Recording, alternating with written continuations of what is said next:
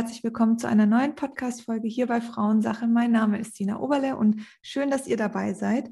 In der heutigen Folge möchte ich so gerne mit euch über das Thema Heilkräuter sprechen und dafür habe ich mich habe ich mir eine absolute Expertin ähm, mit in die Folge geholt und zwar ist es ähm, Heilpraktikerin für Frauengesundheit ähm, die liebe Andrea Mohr. Ich bin sehr sehr froh, dass du da bist. Hallo Andrea. Hallo, guten Morgen. Guten ich freue mich auch.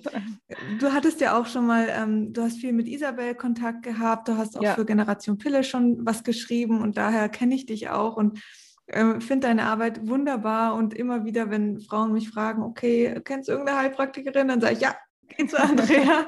ähm, ich freue mich sehr, mit dir heute zu sprechen, gerade über das Thema Heilkräuter für die Frau, für den Zyklus. Und wir haben auch so ein paar ähm, Beschwerden gesammelt über Instagram vorab. Da werden wir nachher nochmal tiefer drauf eingehen, ähm, welche Heilpflanze da passend ist, wie, wie man sie anwendet. Aber ich würde sagen, Andrea, du äh, stellst dich erstmal vor, was machst du, was arbeitest du täglich und ja, schieß los. Ja, das mache ich natürlich gerne. Ja, erstmal vielen Dank, Sina. Ähm, und ein Dank äh, natürlich an all die Frauen, die sich zum Thema Frauenheilkunde einbringen, auch Isabel. Also ohne euch wäre ich natürlich auch nicht das, äh, was ich jetzt bin, denn man muss das erstmal in die Welt bringen, dass es überhaupt Expertinnen als Heilpraktikerin die Frauen studieren und äh, ja, meine tägliche Arbeit ist es natürlich erstmal diese ähm, alternativ zu begleiten. Ähm, aber ich bin natürlich auch äh, viel unterwegs, um eben das Wissen in die Welt hinauszubringen. Äh, ich unterrichte, ich habe ähm, mhm. Heilpraktikerinnen, die auch äh, zum Thema Frauenheilkunde sich fortbilden wollen.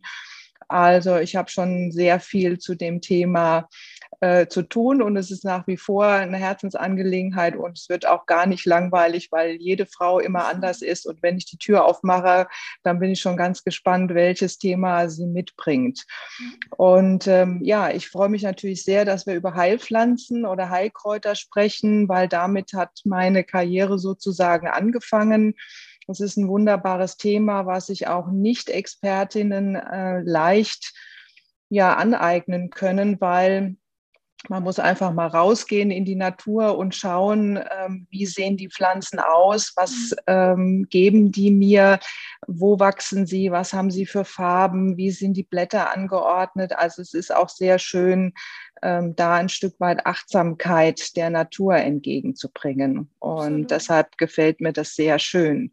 Mhm. Und ähm, die Heilpflanzen, das ist ja schon ein sehr, sehr uraltes Wissen ähm, von Frauen, von den weisen Frauen. Es gab ja auch mal eine Zeit, da wurden die eher als Hexen bezeichnet, mhm. ja, die äh, früher schon äh, damit gearbeitet haben. Und gerade in dem Bereich Frauenheilkunde war ja genau dieses Thema Fruchtbarkeit, ähm, Zyklus, Geburt. Also da ist sehr, sehr viel Erfahrung, steckt da schon drin.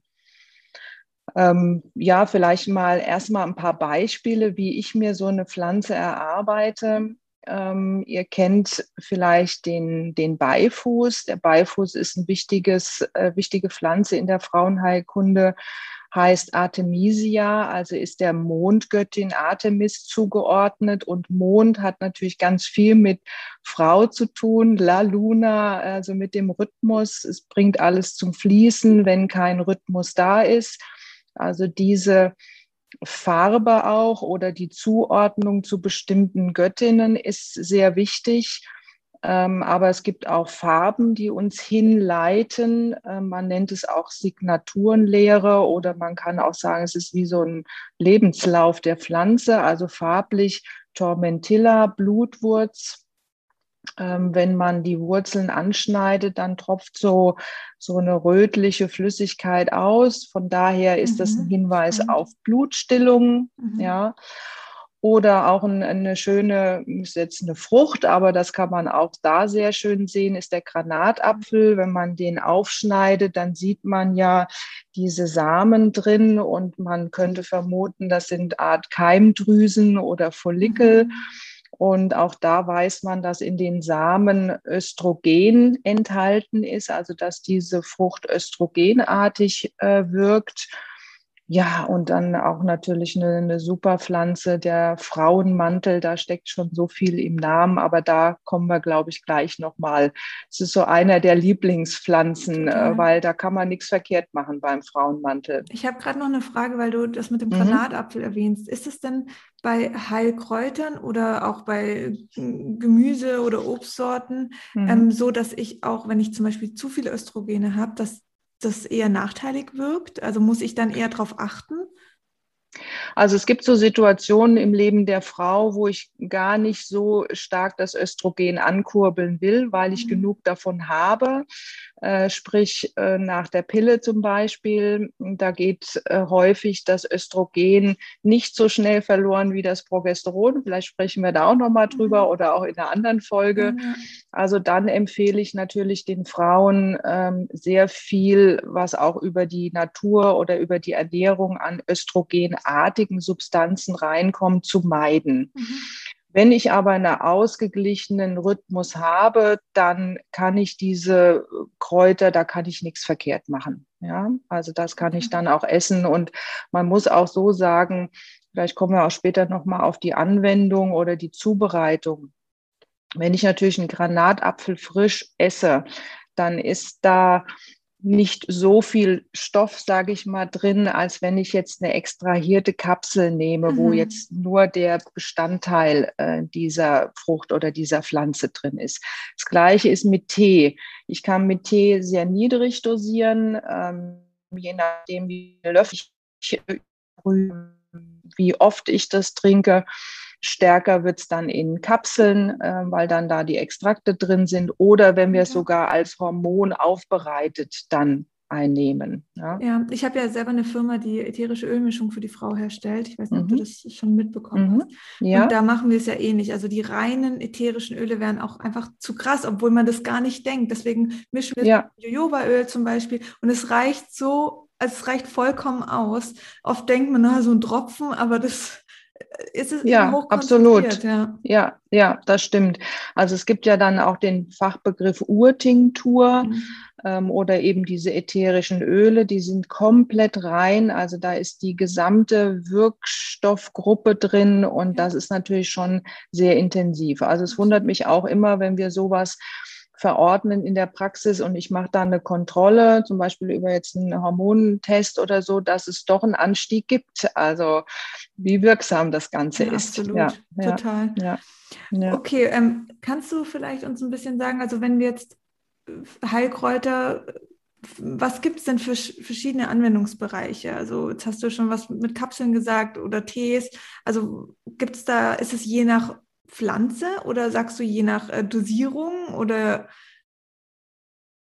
Ja, es gibt zum Beispiel Pflanzen, die sehr zart sind. Ähm, also da wird man möglicherweise bei einem Tee ähm, die Blüten verwenden. Dann ist mhm. es immer schwierig, wenn ich dann vielleicht mir eine eigene Mischung zusammenstelle. Da habe ich auch noch ein Beispiel nachher für euch bei Menstruationsschmerzen, wie man auch selber was mischen kann. Dann ist es immer wichtig, dass ich eine, eine Blüte nicht mische mit einer Wurzel. Mhm. Weil ähm, wenn ich die überbrühe, dann ist die Blüte sehr schnell verdampft und mhm. aus der Wurzel kommt nichts raus. Also das ist schon mal wichtig, dass wenn ich mir Tees zusammenstelle, dass ich darauf achte, dass ich eben, wenn entsprechende feine Bestandteile nicht mit groben Bestandteilen mische. Ähm, ansonsten ist es so, wenn ich jetzt gar nicht weiß, ähm, wie ist mein Hormonstand oder wie ist es, dann fängt man erstmal mit einem Tee an. Und je nach Beschwerdenstärke ähm, muss man möglicherweise dann auch immer in der Dosierung stärker werden. Das heißt, unten ist erstmal der Tee, dann geht man vielleicht auf ein Komplexmittel. Also Komplexmittel heißt, es ist eine Mischung drin. Oder dann geht man höher in eine Urtinktur, das wäre dann in Tropfenform möglicherweise. Und dann kann man eben auch in die Hormonregulation gehen. Also das ist so immer ein bisschen die Ebenen, die ich abfrage, auch in meiner Praxis, um darauf zu kommen, was jetzt das Beste äh, für die Frau ist. Weil richtig gibt es da eigentlich nicht. Man muss eben nur wissen, was sind es für Wirkungen, was sind es für Nebenwirkungen. Und da sind wir auch bei Tee natürlich immer ähm, dabei zu sagen, Vorsicht in der Schwangerschaft. Also da muss man genau drauf achten, auch bei allergischen Reaktionen.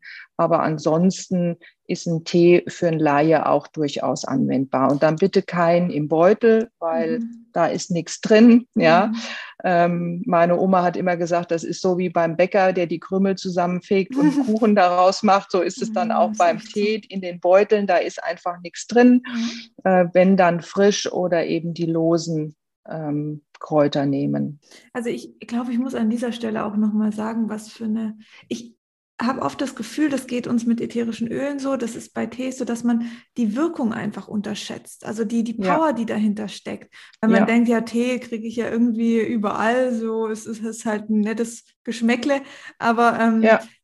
ich habe dazu auch, also ich, meine Tochter ist jetzt ähm, neun Monate alt und als ich in meiner Wochenbettzeit war, habe ich sehr lang ähm, die, den Wochenfluss gehabt. Also ich hatte den noch mhm. in der elften Woche und ich habe dann meiner Hebamme geschrieben, habe gesagt, irgendwie, irgendwas stimmt hier nicht. Also ich habe immer noch Blutung und dann sagt sie, okay, ähm, Frauenmantel, Hirtentäschel, ja, ja. Mhm, ähm, mhm, probier mhm. das aus, mach das mal drei Tage und nicht so alles klar. Und ich hatte wirklich täglich Blutungen. Habe das drei, mhm. hab den Tee drei Tage getrunken. Ähm, und am dritten Tag lag ich mit meiner Tochter abends im Bett und ich habe gedacht, okay, pass auf, was passiert hier? Mein Darm hat sich ungefähr dreimal entleert und ich hatte einfach zwei Wehen. Also ich wusste mhm. ja dann, was Wehen mhm. sind, mhm. konnte mich noch erinnern und ähm, hatte wirklich zwei Wehen und es war also in dem Moment für mich sehr beängstigend, weil ich meine Tochter bei mir hatte, mein, mein Freund war nicht zu Hause, ich hatte so ein bisschen Respekt einfach vor der Situation, aber ich bin dann auf mhm. Toilette ich bin auf Toilette und ähm, dann kamen nochmal wirklich äh, wie so ja, Blutklumpen mhm. raus mhm. und dann mhm. war einfach vorbei. So, mhm. seitdem ist mhm. einfach gut. Und danach war mein mhm. Körper, also mir ging es wirklich nach dieser Ausscheidung absolut gut. Ich hatte keinen Wochenfluss mehr. Es war krass, es war einfach wie eine kleine Mini-Geburt nochmal, aber der Tee hat so geholfen, das nochmal in Gang zu bringen. Es war unfassbar. Ja, es ist ein, ein tolles Beispiel, Sina, weil ähm, ich sehe das natürlich jetzt auch von der Zusammensetzung, die du genommen hast, weil es ist ja so, unser Körper will uns nie was Böses, mhm. sondern wir müssen verstehen, was er uns, welche Signale er uns sendet und warum. Und wenn ein Wochenfluss nicht aufhört, dann hat es seinen Grund. Ja. Und das heißt, es war eben noch irgendwas an, an Schleimhaut, die nicht abgestoßen war. Und durch diese Teemischung ist es dann in Gang gekommen und danach konnte der Körper auch sagen, okay, jetzt bin ich alles los, mhm. vielen Dank und jetzt brauche ich auch keinen Wochenfluss mehr anzuzeigen. Ja. Und dieses Hirtentäschelkraut, also da sind wir jetzt wieder bei der Signaturenlehre, ähm, das sieht auch so ein bisschen aus. Es ist so ein herzförmiges Blättchen. Also mhm. wenn, wenn ihr mal mit offenen Augen durch die Natur geht, dann, dann seht ihr das. Ähm, und warum heißt es Hirtentäschel? Ähm, weil früher die Hirten natürlich lange Zeit ohne ja, äh, ja ohne ihren Wohnort sein mussten und in dieses Täschchen alles gepackt haben, was sie brauchen mhm. und haben das quasi da eingeschlossen. Das war so ihre Notration. Mhm. Und genau das hat es äh, bei dir wahrscheinlich auch bewirkt. Mhm. Es hat alles, was wichtig ist für dich, ein ähm, versiegelt, nachdem das Blut raus war. Und damit war auch dann der, äh, der Wochenfluss zu Ende. Okay. Also die Kombination aus Austreiben, ja, und dann aber auch versiegeln. Das, ja, so, so wirksam Wahnsinn, können die Pflanzen sein. Ja, sehr interessant. Ach, total. Ja. Also ich bin einfach auch so froh, weil ich meine, ich will jetzt keinen Ärzten oder so irgendwas unterstellen, aber im Normalfall, und das ist meine Erfahrung, die ich oft mit Ärzten gemacht habe, wäre ich in eine Praxis gegangen und dann hätte man mich untersucht und hätte vielleicht gesagt, oh, da ist eventuell noch Plazenta, wir müssen vielleicht operieren oder sonst was. Ja, eine Ausschabung machen und so, ja, das geht dann natürlich in die Richtung. Ja. Absolut. Und es ist halt, ja ich fand das einfach diese Kraft und ich habe diese auch mit ätherischen Ölen oder mit, mit, mit Tees oder Heilkräuter im, im Allgemeinen hatte ich so oft solche Erfahrungen. Und ich mhm. finde das gerade im weiblichen Zyklus, weil wir halt natürlich oft dazu tendieren, oh, ich nehme doch wieder die Pille oder ah, ich nehme doch irgendwie ähm, was Stärkeres, eine Hormontherapie, auch in der Kinderwunschzeit, weil natürlich da ist nochmal ein anderer Druck dahinter, ähm, weil man mhm. unbedingt schwanger werden will. Und ich finde es so schön, wenn man erstmal mit solchen natürlichen Mitteln einfach versucht und guckt, wie, wie funktioniert das für mich? Wie, wie komme ich vielleicht mit denen auf einen Weg, ähm, ohne Nebenwirkungen und ohne diese ja. ganzen Thematiken. Und das, also meiner Meinung nach sind Tees und ähm, ätherische Öle oder Heilkräuter so gut geeignet dafür. Ja, ich glaube, also ich bin ja kein Feind von Schulmedizin, überhaupt nicht. Ja. Also es hat seinen berechtigten Platz, muss man sagen. Ich arbeite auch sehr eng natürlich mit der Schulmedizin zusammen. Ähm, aber was ich immer wieder feststelle, ist, dass in der Kürze der Zeit, die Ärzte für Patientinnen zur Verfügung haben, können sie eben gar nicht umfassend mhm. therapieren, sie können nicht umfassend äh, besprechen, sondern es muss relativ schnell gehen. Und dann wird das auf der Hand liegende verordnet. Und mhm.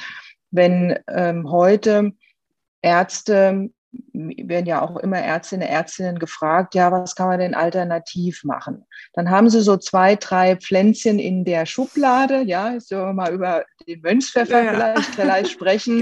der wird dann rausgezogen und ähm, dann wird der verordnet. Und der Mönch, Mönchspfeffer ist eine sehr potente Pflanze, muss man wirklich sagen. Die hat unbedingt Berechtigung. Aber man muss wissen, wann man ihn einsetzt. Und es ist kein generell gültiges Bild. Also jetzt haben wir ja schon gehört, manchmal muss man auch nur auf den Namen achten. Mhm. Und ähm, Mönchspfeffer oder manche nennen ihn auch Keuschlamm. Mhm. Ja, also was sagt uns das schon mal? Ähm, es ist so, dass, die, dass früher die Pflanze der Enthaltsamkeit war und bei Mönchen und Nonnen eingesetzt wurde, um ihre Libido runterzudrücken.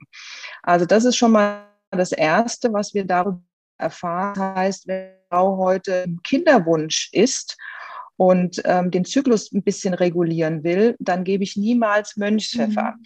Weil dann kann es sein, dass die Frau gar keine Lust mehr hat auf Sex, was dann auch wieder kontraproduktiv ist. Also das sind so Kleinigkeiten, ja, die muss man wissen.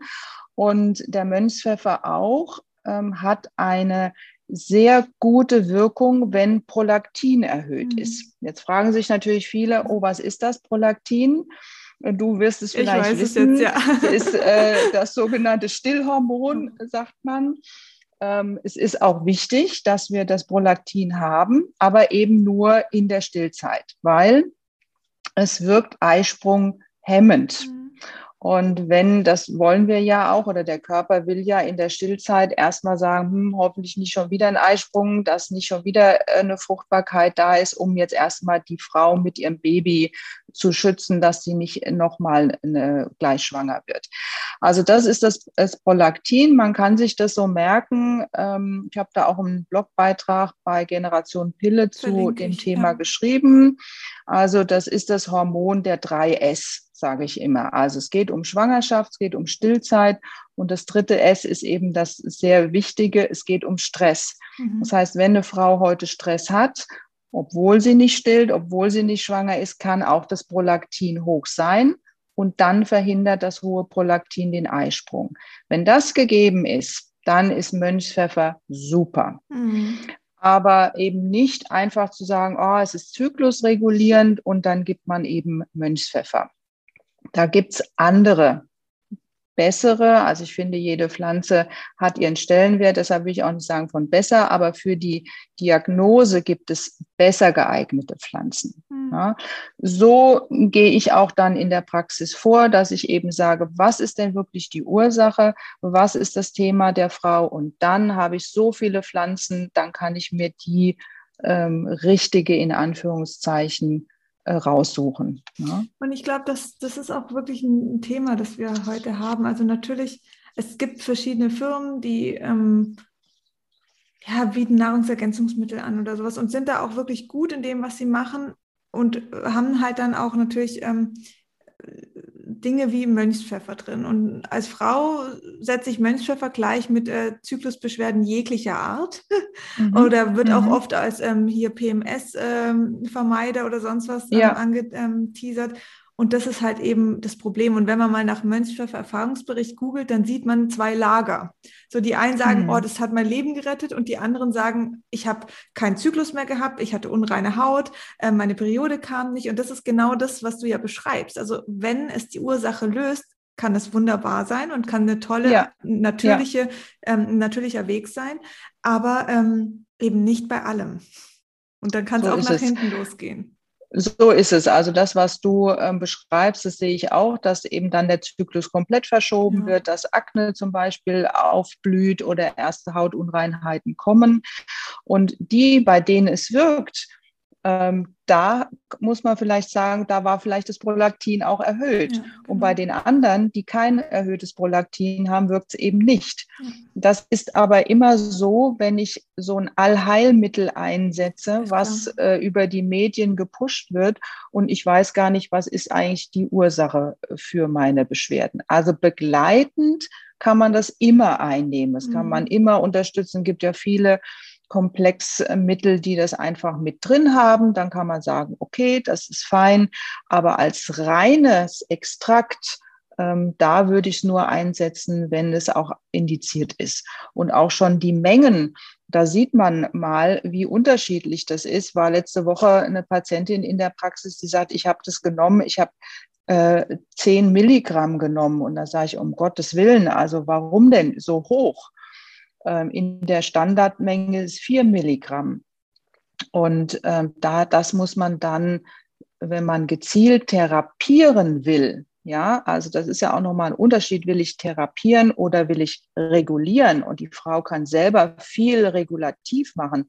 Aber wenn es in die therapeutische Richtung geht, dann sollte man genau wissen, was man einsetzt. Absolut. Und die Natur bietet so viel und für, für so viele Themen ähm, die wir haben. Also sollte man da eher noch mal tiefer reingehen und schauen, wo ist meine Ursache, was kann ich tun und dann wirklich gezielt was, ähm, was anwenden, was die Natur eben bietet und nicht die eine Pflanze, die für die Frau ist.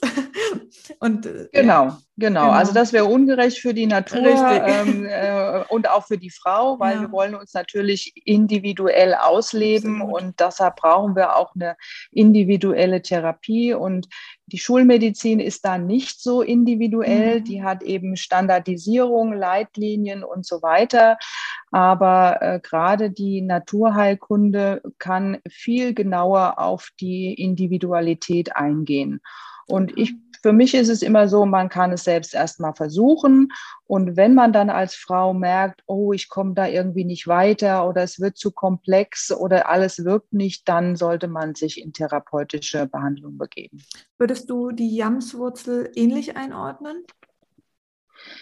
Ja, die Jamswurzel ähm, ist ja, vielleicht können wir da auch mal kurz sprechen ähm, über das Wort bioidentisch oder progesteronartig, Spannend, wenn wir jetzt ja. mal über die Jamswurzel sprechen. Ähm, erstmal sage ich immer und überall, eine Pflanze hat keine Hormone. Also das Wort Phytohormone finde ich schon mal schwierig. Mhm weil da ein falsches Bild vermittelt wird. Die Pflanzen haben bestimmte Inhaltsstoffe, die Progesteron oder auch Östrogenartig wirken können. Das heißt, sie können im Körper die gleiche Reaktion auslösen. Kann, muss nicht. Mhm. Und ähm, eine bioidentische Variante, da dient die Jamswurzel, bleiben wir mal bei dem Thema, als Ursprung und man nimmt dann dieses, diesen besonderen Stoff, das nennt man Diosgenin, das extrahiert man weil das eben diese ähnliche Wirkung auslöst. Und dann kommt aber noch eine wichtige Komponente dazu und das geht dann nur im Labor. Man macht das bioidentisch. Das heißt, man wandelt dieses Diosgenin so um, dass der Körper sagt, oh, das ist ja mein eigenes Hormon. Daher kommt das Wort bioidentisch. Mhm. Und dann haben wir natürlich eine Pflanze im Ursprung, aber es ist trotzdem aufbereitet. Das mhm. muss man wissen. Und so ist auch die Wirkung. Wenn ich heute einen Jamswurzelextrakt nehme oder auch eine Creme, dann habe ich immer noch eine Progesteron-ähnliche Wirkung. Mhm. Habe ich die aber aufbereitet in einer bioidentischen Variante, dann habe ich einen Zwischenschritt da drin. Ja? Mhm. Und dann sind wir auch bei der Substitution. Also das ist dann eine Zufuhr von Hormonen. Und bei der Jamswurzel an sich im Ursprung habe ich eine regulative Therapie. Ja? Und das ist eben mir immer sehr wichtig, dass Frauen da äh, genau wissen, worüber gesprochen wird. Und die Jamswurzel setze ich sehr gerne ein. Ich finde sie potenter, also wirksamer noch als Frauenmantel und auch Mönchspfeffer, wenn man jetzt mal in die progesteronartige Richtung denkt.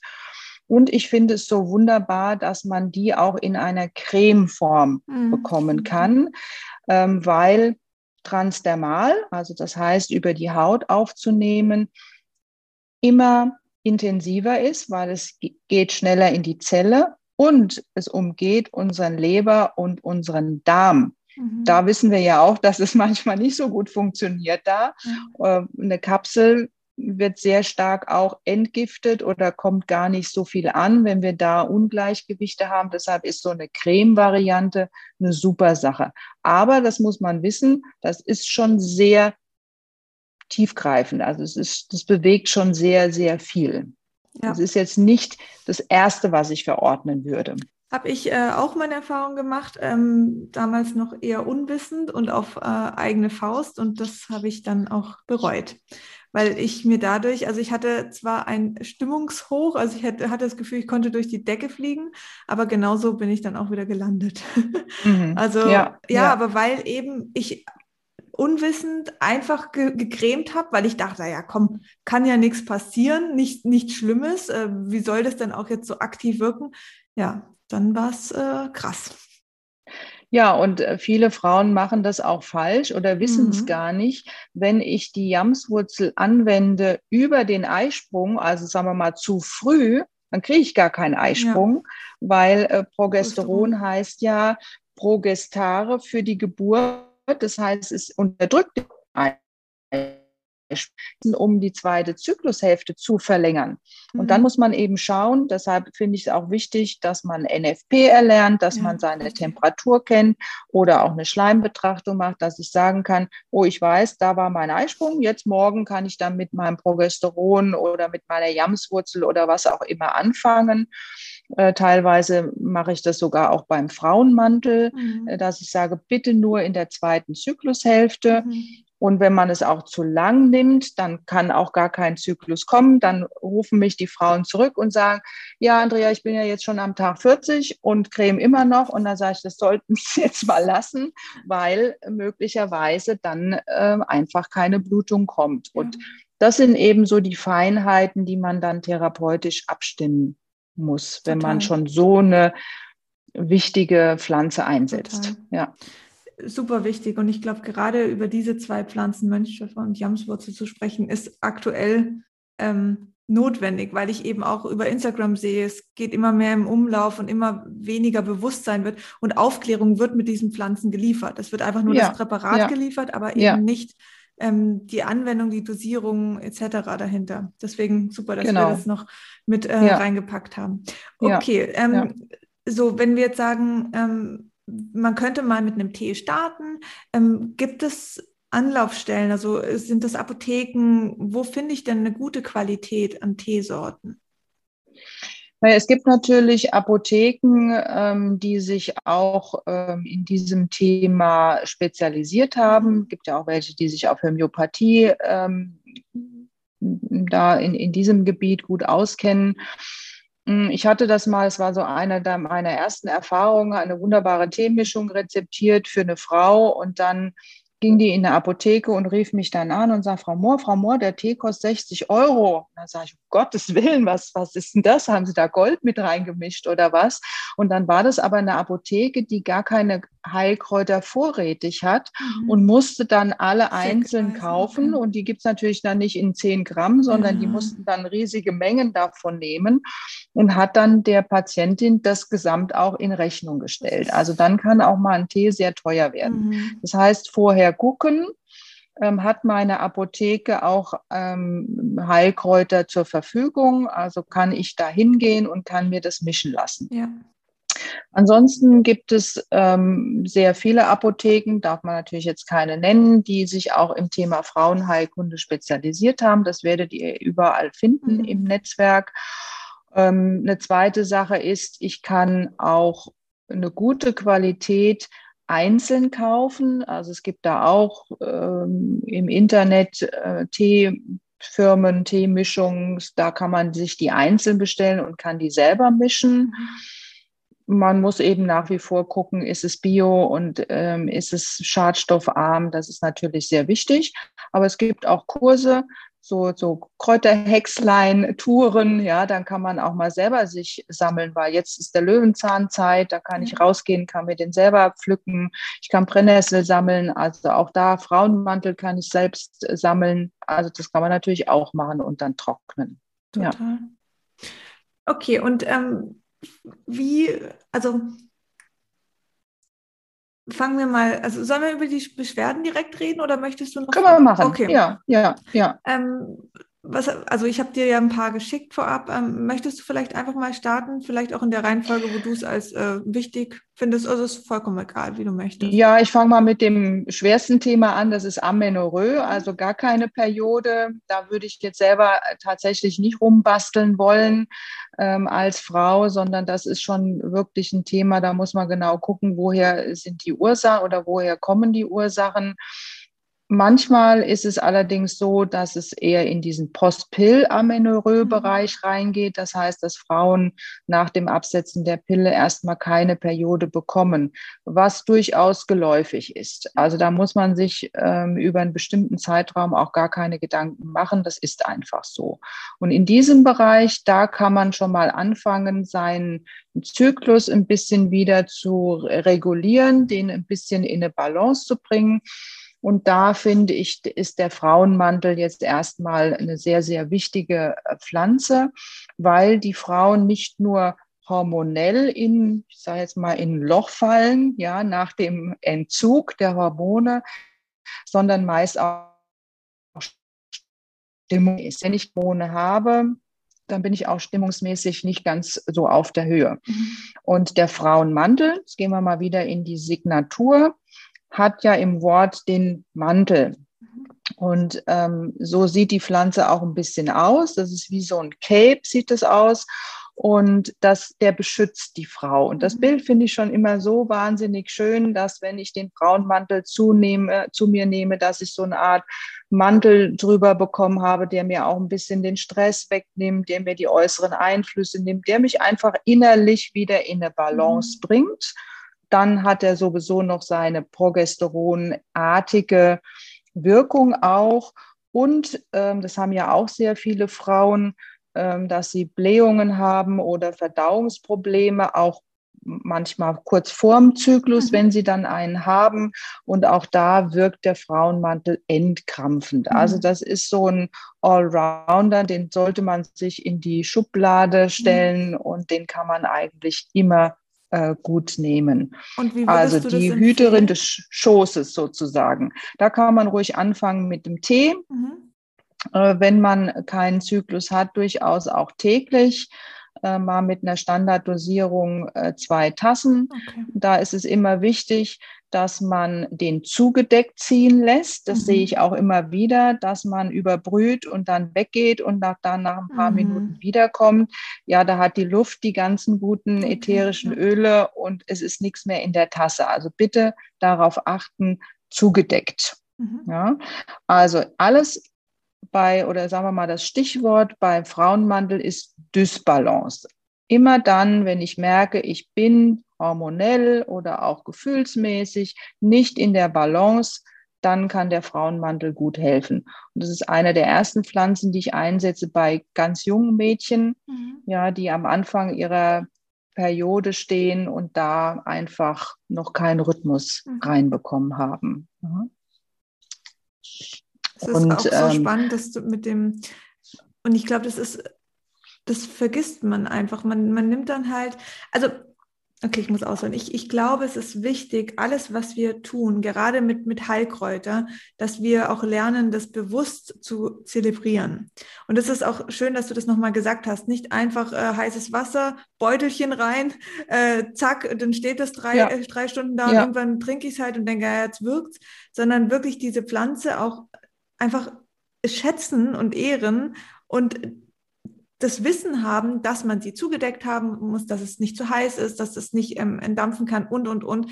Und dann jeden Schluck einfach wirklich, ja, bewusst genießen. Und das hat doch ja. so viel mehr Wert für den Körper, wenn ich bewusst Dinge mache. Das ist auch mit dem Essen so. Wenn ich reinschlinge, Unbedingt. Ja, ja. dann Absolut, also fand ich das auch echt gut nochmal an dieser Stelle. Ja, das ist schön, äh, das ist schön, dass du das sagst. Also da bin ich natürlich genauso. Ich meine, wenn man schon eine Pflanze hat, die ja. auch als Hüterin des Schoßes bezeichnet wird, ja. ja, die, wenn man sich die mal anschaut, die hat ähm, an, anfangs hat man gedacht, das ist Tau, aber sie produziert tatsächlich in der Nacht am Rande des Blattes so kleine Tropfen. Mhm. Und die rollen dann in der Morgendämmerung in einen zusammen und das ist dann wie so eine schimmernde Perle, die mhm. in dem Schoß des Blattes liegt, ja. Und ähm, daher kommt der Name Alchemilla, weil die Alchemisten gedacht haben, oh, dass dieser Tropfen, der ist besonders wertvoll, das ist magisch, ja. Mhm. Und das finde ich toll, dass du das sagst, wenn man sich diese Pflanze achtsam anschaut und auch während des Trinkens das ruhig ein bisschen visualisiert, was man sich jetzt an äh, Gutes tut damit und wo sie auch wirken soll. Das ist ja sehr, sehr wichtig, auch diese Visualisierung dann ist das eine ganz tolle Sache. Ja. Und man hat den schönen Nebeneffekt, dass man seine weibliche Energie dadurch ähm, bestärkt. Ganz genau, ganz genau, ganz genau. Super. Ja. ja, und weibliche Energie, ja, wir könnten, ich, ich merke schon, ja, wir ja. können Stunden sprechen. Ähm, auch das ist natürlich ein Thema bei Amenorrhoe. Mhm. Äh, viele, jetzt lassen wir mal die Pille äh, außen vor, die kommen und äh, monatelang keine Periode haben da ist, sagen wir mal, vielleicht ein Viertel hat organische Ursachen oder eben so eine Vorgeschichte wie lange Pilleneinnahme. Drei Viertel ist alles in Ordnung. Also da guckst du dir die Werte an und du schaust die Frau an und denkst so, wieso mhm. wo hat die keine Periode? dann fängt an zu sprechen und dann merkt man, oh, die hat ein Thema mit ihrem Frausein, die fühlt sich nicht wertig als Frau. Ähm, vielleicht hat man ihr auch beigebracht, dass Menstruation was Schreckliches ist oder dass es wehtun muss. Genau jetzt bei mir, also ihr seht mich ja jetzt nicht, aber ich bin ja schon eher Wechseljahrsalter. Ähm, auch da, wenn die Frauen da kommen und Wechseljahrsbeschwerden haben, es hat häufig was damit zu tun, was habe ich für einen Selbstwert, was mhm. habe ich mhm. für ein Gefühl als Frau, finde ich das gut, äh, wie mein Rhythmus ist, lebe ich in einem Rhythmus und es ist auch mit der Ernährung, es ist mit dem Schlaf so.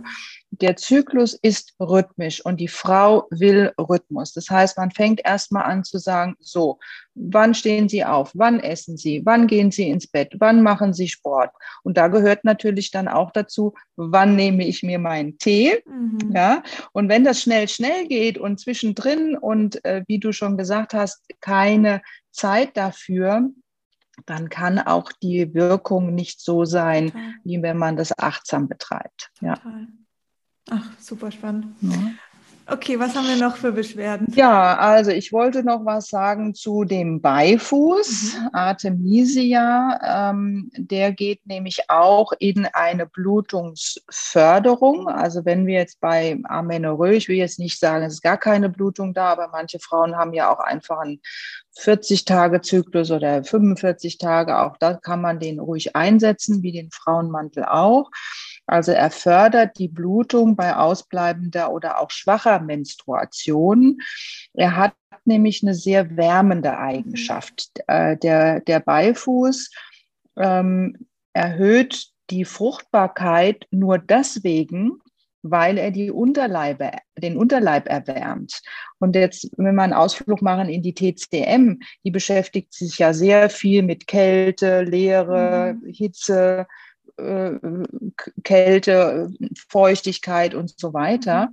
Und wenn ich meinen Unterleib nicht richtig durchblutet habe, ja, wie sollen die Stoffe dahin kommen? Wie soll dann ein Eisprung stattfinden? Leben stattfinden, ja. wie soll Leben stattfinden? Mhm. Und das ist auch, was einige Frauen berichten, die sagen, mein Unterleib, der fühlt sich irgendwie leer an oder mhm. kalt oder ich habe da gar kein Gefühl. Auch bei manchen, die eine Narbe haben im Unterleib nach einer Blinddarm-OP oder auch mhm. nach einem Kaiserschnitt, was ja auch wieder die Blutzirkulation abdrückt. Also dann können die Meridianen nicht ähm, entsprechend wirken. Also da ist der Beifuß eine super Sache, wärmend. Äh, vielleicht kennst du das als Mutter. Manche Praxen Moxen auch. Also mhm. Moxen mhm. ist, man nimmt den Beif, das Beifußkraut und ähm, rollt es wie in so eine Zigarre und ähm, bringt es dann an den Körper. Auch das finde ich eine super Sache, dass man da den Unterleib eben bemoxt. Das heißt, die Wärme über ähm, so eine kleine Flamme äh, in den Körper gibt. Das merkt man total schnell. Und wenn ein Kind äh, nicht richtig liegt, dann wird am großen Fußzeh gemoxt, weil der große Fußzeh, da liegt, da fängt der Blasenmeridian an und der erwärmt unseren Unterleib. Jetzt kommen wir wieder zu einem Frauenthema, immer kalte Füße. Mhm. Kann der Unterleib sich nicht erwärmen? Mhm. Ist schlecht. Ja, also da kann man auch mal gucken, ist da der Beifuß was für mich? Ne? Aber, das muss man jetzt auch wissen, er sollte auch zügig angewandt werden, also nicht jeden Tag, mhm. ähm, sondern, sagen wir mal, den Beifuß eher in der ersten Zyklushälfte oder wenn man das ausmachen kann und dann zum Beispiel den Frauenmantel dann in die zweite Zyklushälfte. Und da hat man dann schon mal eine ganz schöne regulierende ähm, Kombination aus den beiden Pflanzen. Ne? Mhm. Ja. Das wollte ich noch zu den Themen gesagt haben. Verkürzte zweite Zyklushälfte, das geht ja auch ein bisschen in die Richtung. Das war auch eine Frage. Die Yams haben wir schon besprochen, natürlich, wenn man da ein bisschen mehr will. Und ein, ihr sollt ja auch ein bisschen Mehrwert bekommen, vielleicht ein paar äh, kleinere Pflanzen heute kennenlernen. Und da wollte ich kurz die Tigerlilie mhm. vorstellen. Die Tigerlilie ist aus den Liliengewächsen, hat sehr schöne rote, orangene Blüten und da geht auch die Richtung in Entzündungen und Menstruationsblut. Und die Zwiebel ist ein Zwiebelgewächs, die steht für Keimdrüsen. Ja, also haben wir da schon wieder alles das, was die Pflanze mhm. uns bieten kann, äh, wenn man sich die nur anschaut. Sie ist antiöstrogen, also das heißt, gerade nach der Pille ist es ganz gut, um das Östrogen ein bisschen runter zu regulieren. Und auf der anderen Seite progesteronartig. Also wir haben sogar in einer Pflanze beide äh, Wirkweisen. Ähm, Im Kinderwunsch ist das eine sehr wichtige Pflanze und auch bei PMS, ähm, denn sie verlängert die zweite Zyklushälfte die ja bei PMS häufig das Thema ist, die zweite Zyklushälfte mhm. und damit ein Progesteronmangel offenbart. Ähm, ja, und auf Seelenebene, das ist ja auch bei PMS sehr wichtig, weil die meisten Frauen sagen dann, ja, ich könnte heulen und dann bin ich wieder total aggressiv. Das wandelt in Minutentakt. Und da kann man auch die Tigerlilie gut einsetzen. Mhm. Sie nennt sich auch auf seelischer Ebene bei tränenreichen Verstimmungszuständen mhm. einzusetzen. Und Entzündung, das habe ich auch gesagt, das ist auch ein Thema ähm, wenn man zu Menstruationskrämpfen neigt. Viele Frauen haben ja schon zwei, drei Tage vorher mit Unterleibskrämpfen zu tun oder auch, denkt man mal an Endometriose. Auch da ist es ein sehr potentes Mittel. Das ist als Tee jetzt nicht so geeignet. Da geht man entweder in ein Kombipräparat oder man geht dann in die homöopathische Variante, weil äh, Homöopathie in einer Niedrigpotenz. Das können wir vielleicht auch mal den äh, Zuhörerinnen sagen.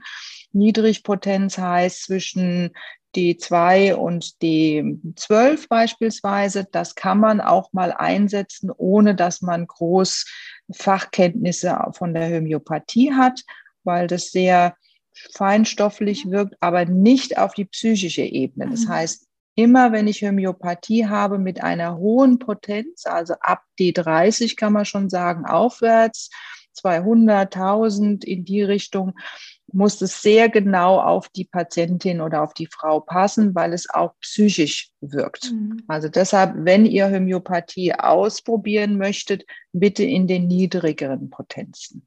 Okay.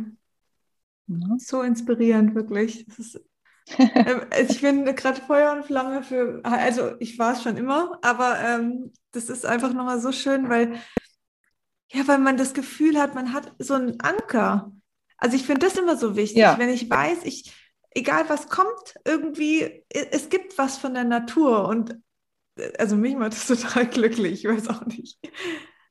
Also es gibt letztendlich hat die Natur ähm, alles das, was wir brauchen. Mhm. Und wenn wir jetzt mal weggehen ähm, von der Frauenheilkunde und gehen mal jetzt in die aktuelle Zeit, dann ähm, ist ja häufig so, dass in der Anfangszeit des Jahres oder wenn der, der Frühling kommt, Erkältungskrankheiten, ich will jetzt nicht von Corona sprechen, sondern Erkältungskrankheiten mhm. ähm, sehr stark präsent sind.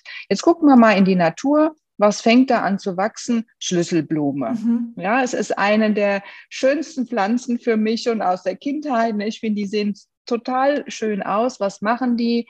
Die wirken lindernd auf Husten, Schnupfen, mhm. Erkältungskrankheiten. Also da habe ich mich dann, als ich angefangen habe, äh, mich mehr für, für Phytotherapie zu interessieren, immer gefragt, warum jetzt? Warum kommt die Schlüsselblume jetzt? Warum kommt die mhm. nicht im Hochsommer? Ja, oder warum kommt der Löwenzahn jetzt? Mhm. Natürlich, er äh, ist mit seiner gelben äh, Farbe auch, er will die Sonne, er dreht sich sogar auch zur Sonne und ist auch nur mittags zu pflücken, also nicht abends, da geht die zusammen. Ja, weil wir natürlich nach dem Winter schön unseren Darm und unsere Leber mal wieder durchputzen wollen und ein bisschen entgiften wollen. Jetzt kommt der Löwenzahn. Mhm. Ja, Im Sommer brauchen wir den gar nicht. Voll. Also deshalb finde ah, ich das. Eine spannende Welt. Spannend, ja. Total. Ja. Und wir und haben es ist so alles da, was wir brauchen. Ja. ja. Das ist ja. echt so. Ja, und greift auch immer gerne. Natürlich, die Jams wächst jetzt hier nicht. Ähm, manchmal muss man auch weitergehen, mhm. aber ich gucke auch immer, dass die Pflanzen hier aus der Gegend kommt. Wenn es eine Patientin ist, die ist auch hier groß geworden oder hat eben ihre Wurzeln hier weil ähm, beispielsweise bei äh, in den Wechseljahren, warum soll eine deutsche Frau äh, zu Soja greifen. Das kennt die deutsche Frau gar nicht oder auch die, die hier in Europa äh, groß geworden sind. Äh, was nehmen wir als Alternative? Rotklee. Den mhm. siehst du auf jeder bayerischen Wiese hier mhm. vor der mhm. Tür. Das kennen wir. Das, das fressen unsere Tiere. Wenn wir Tiere essen, dann haben wir das mit. Das kennt unser Organismus. Und auch da ist es schön, wenn man Pflanzen nimmt, die gerade wachsen, die bei sich in der Gegend wachsen. Und wie du gesagt hast, es gibt für alles irgendein Pflänzchen. Total. Hast du einen äh, Buchtipp für uns? Ja, habe ich. Ähm, das äh, habe ich, das war mein Einsteigerbuch. Das ist äh, von Margret Madjewski. Mhm, kannst du vielleicht dann auch mal abfotografieren oder du hast es, kannst ja, ja nachher mit äh, mhm. verlinken. Lexikon der Frauenkräuter das ist schon sehr intensiv. Also mhm. das ist wirklich nichts, wenn ich jetzt sage, ach, ich will nur mal gucken, welche, welchen Tee bei, bei welchem mhm. Zipperlein, sondern da beschäftigt sich die äh, Frau Madjewski, ist ja auch eine ganz tolle Frau, die das äh, viel nach vorne gebracht hat, ähm, sehr detailliert mit der Signatur, ähm, ja. welche Indikationen das hat, wie man es anwendet, äh, was es auch für, ja. woher kommt ja. es und so. Also das ist ein sehr, sehr tolles Buch und in meinem Frauenheilkundekurs sage ich auch immer, das müsst ihr haben. Ja. Und ich lese heute, und ich habe mich ja auch ein bisschen vorbereitet, immer noch mal drin und denke so, ach, das ist aber spannend. Mensch, das ist, das mache ich jetzt mal. Ja? Und dann gehe ich auch wieder in die Praxis und sage, ach, Tigerlinie, das war jetzt lange nicht auf meinem Plan, das passt zu Ihnen. Und es ist ja so, wenn man sich mit Themen beschäftigt und dann kommen einem auch ja. diese Türen. Ja, absolut. Ja, es gibt ja. auch so kleine Rezepte da drin, wie man Tinkturen oder sowas ja. machen kann. Das fand ja. ich auch spannend. Ja, Mischungen und so etwas. Vielleicht, das hattest du ja auch gefragt, wie mache ich mir selbst eine Mischung? Es ist äh, so, dass ich eigentlich sage, drei Bestandteile sind ausreichend. Mhm. Und dann gehe ich vor, was will ich am ehesten haben? Also sagen wir mal, ich will jetzt eine regulierende Pflanze, bleiben wir mal beim Frauenmantel, dann hat der den größten Anteil, wenn man das mal auf 100 Gramm sich ausdehnt.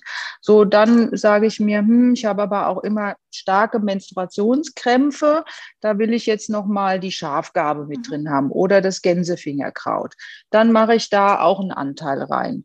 Und dann sage ich, hm, es ist aber auch so, dass ich vielleicht mit Stimmungsschwankungen zu tun habe. Da mache ich noch mal ein bisschen Melisse mit rein. Und dann habe ich vielleicht eine Dosierung von, äh, sagen wir mal, 40 Prozent Frauenmantel, 30 Prozent äh, Gänsefingerkraut und 30 Prozent Melisse. Oder die Kombination kann auch ein bisschen mhm. anders sein. Ja? Und dann habe ich eben meine, meine Teemischung für meine zweite Zyklushälfte. Total. So easy. Ja. So easy. Und so wirksam. Ja, ähm, haben wir noch Zeit? Was wäre noch wichtig, Sina? Mm, ich glaube, dass wir haben die Beschwerden, das war jetzt nochmal wichtig. ja, ich habe jetzt nochmal zu Menstruationsschmerzen gesagt. Also da ist Gänsefingerkraut, mhm. das ist das Krampfkraut mhm. für glatte Muskulatur, also auch bei Blasenbeschwerden, auch bei Darmbeschwerden, bei Blähungen und eben auch bei Menstruationsbeschwerden. Schafgabe ist eine super Sache, die auch zudem krampflösend und blutungsstillend wirkt. Also wenn man jetzt Krämpfe hat und starke Blutungen. Ähm, auch wenn Frauen äh, zu Durchfall neigen vor der Periode oder rund um die Periode, ist Schafgabe äh, sehr schön. Also das kann man vielleicht noch erwähnen. Ähm, Stimmungsschwankungen haben auch sehr viele Frauen gefragt. Mhm. Das ist natürlich äh, häufig hormonell bedingt. Das heißt, wenn man die Hormonachse bearbeitet, dann gehen auch die Stimmungsschwankungen meistens dann äh, weg oder verbessern sich. Wenn es dann eher in so depressive Stimmungsschwankungen geht, da würde ich auch alleine nicht dran rumdoktern. Aber da kann man sagen, kann man viel mit Aromaölen machen. Da kannst du ja dann äh, wieder ins Boot kommen. Also Lavendel oder die ganzen Zitrusdüfte ähm, sind auch angstlösend. Aber Zitronenmelisse finde ich immer sehr schön. Äh, hilft auch ein bisschen abends beim Einschlafen, beim Runterkommen. Bergamotte ähm, haben wir noch mit drin. Ja, auch schön. Ja. Also da würde ich vielleicht so eher sogar in die Aromaöltherapie rein tendieren bei psychischen oder Stimmungszuständen. Ja, Blähungen hat, glaube ich, ja, so doch Blähbauch ähm, auch. Das war gefragt. oft so ein Blähbauch. Hm. Genau. Ja, also da ist natürlich ein, ähm, ein großes Thema. Ich mache da ganz gerne erstmal eine Anregung der äh, Lebergalle Bauchspeicheldrüse.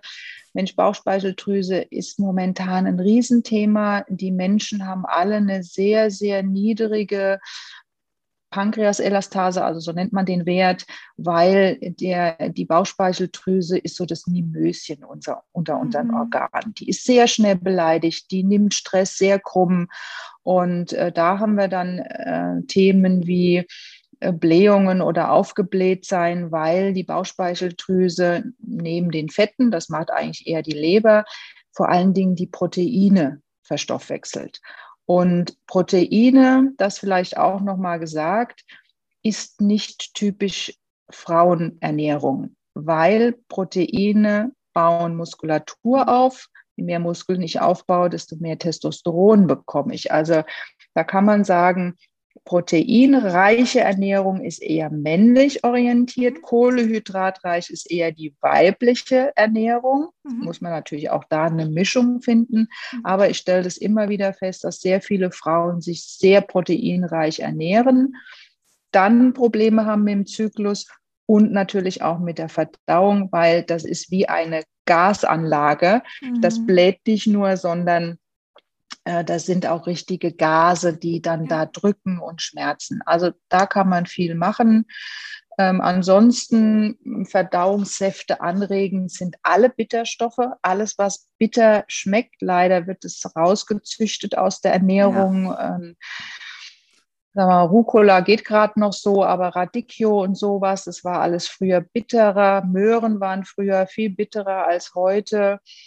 Ähm, und da ist, ja, habe ich schon gesagt, Mariendistel, Löwenzahn, Wermut, äh, Kraut, also nicht der, der Schnaps äh, und solche bittere Stoffdrogen, auch Schafgabe geht, sehr, sehr anregend. Das kann man dann auch am Anfang oder vor der Periode mal extra nehmen, wenn man sonst gar nichts braucht. Mhm. Man kann auch ein Melissenöl oder ein Pfefferminzöl äh, auf den Bauch einreiben, was auch ein bisschen die Blähungen löst. Das sind so. ja ganz gute Tipps. Ne? Ach, total spannend. Vielen, vielen Dank. Ja, so war mir ein Vergnügen. Ja. Vielleicht haben deine Followerinnen noch ein paar spezielle Fragen und vielleicht können wir das auch gerne nochmal wiederholen. Mit Sicherheit. Also ich würde mich oder nicht wiederholen, freuen. sondern mit einem neuen Thema Absolut. starten. Andrea, ja, sag uns ja. doch noch, wo ist denn deine Praxis? Also meine Praxis ist in Kronberg im Taunus, also im Einzugsgebiet Rhein-Main. Mhm.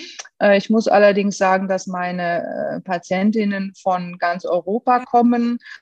Und äh, es ist immer schön, sich natürlich auch mal zu sehen. Dann kann man auch mehr sprechen, wenn man sich gegenüber sitzt. Ähm, aber natürlich in diesen Zeiten äh, mache ich auch eine Online-Beratung über Zoom. Also das geht natürlich auch. Ja. Und ähm, kann man dich, äh, vielleicht sagst du auch nochmal den Namen deiner Webseite und da ist wahrscheinlich ein Kontaktformular, so kann man dich dann kontaktieren. Ja, natürlich, sehr, sehr gerne. Natürlich mache ich auch ein bisschen Werbung für mich. Auf jeden Fall. Das ist Praxis, äh, die Praxis heißt Praxis für Frauengesundheit und äh, ist zu finden unter www.praxis-frauengesundheit.de und wie du schon gesagt hast, ein Kontaktformular drin. Schreib mich an, dann können wir natürlich auch mal klären, wie das abläuft, so ein, äh, eine Erstanamnese, was es kostet. Das ist ja auch immer wichtig. Und in der Regel muss man einplanen, so sechs bis acht Wochen Vorlaufzeit. Okay. Ja? Mhm. Perfekt. Super. So momentan. Verlinke ich auf ja, jeden die Fall. Zeitspanne. Sehr gerne. Ich Vielen verlinke Dank. auch dein erwähntes Buch und ja. noch den Beitrag, ähm, wo du für Generation Pille geschrieben hast zum Thema Mönchpfeffer. Genau, zu dem Mönchpfeffer. Genau. Das ist ja wichtig. Ich habe auch auf meiner Seite einen Blogbeitrag. Ich würde gern mehr schreiben, aber du weißt ja, wie das ist. Oh, ja. Manchmal nimmt man sich zu viel vor. Also den kann man auch abonnieren, aber ihr werdet nicht überflutet. Da kommt vielleicht so alle zwei, drei Monate mal ein Beitrag, okay. aber da sind, glaube ich, schon, ich weiß nicht, zwei oder 300 Beiträge drin. Da kann Super. man sich erstmal durchlesen. Okay, perfekt. Verlinke ich auch. Und von ganzem ja. Herzen. Dankeschön für deine Arbeit und deine Zeit heute. Vielen Dank. Danke, ich danke dir genauso für deine Arbeit. Danke und, dir. Äh, ja, gute Gesundheit und viel Frauenpower. danke dir auch.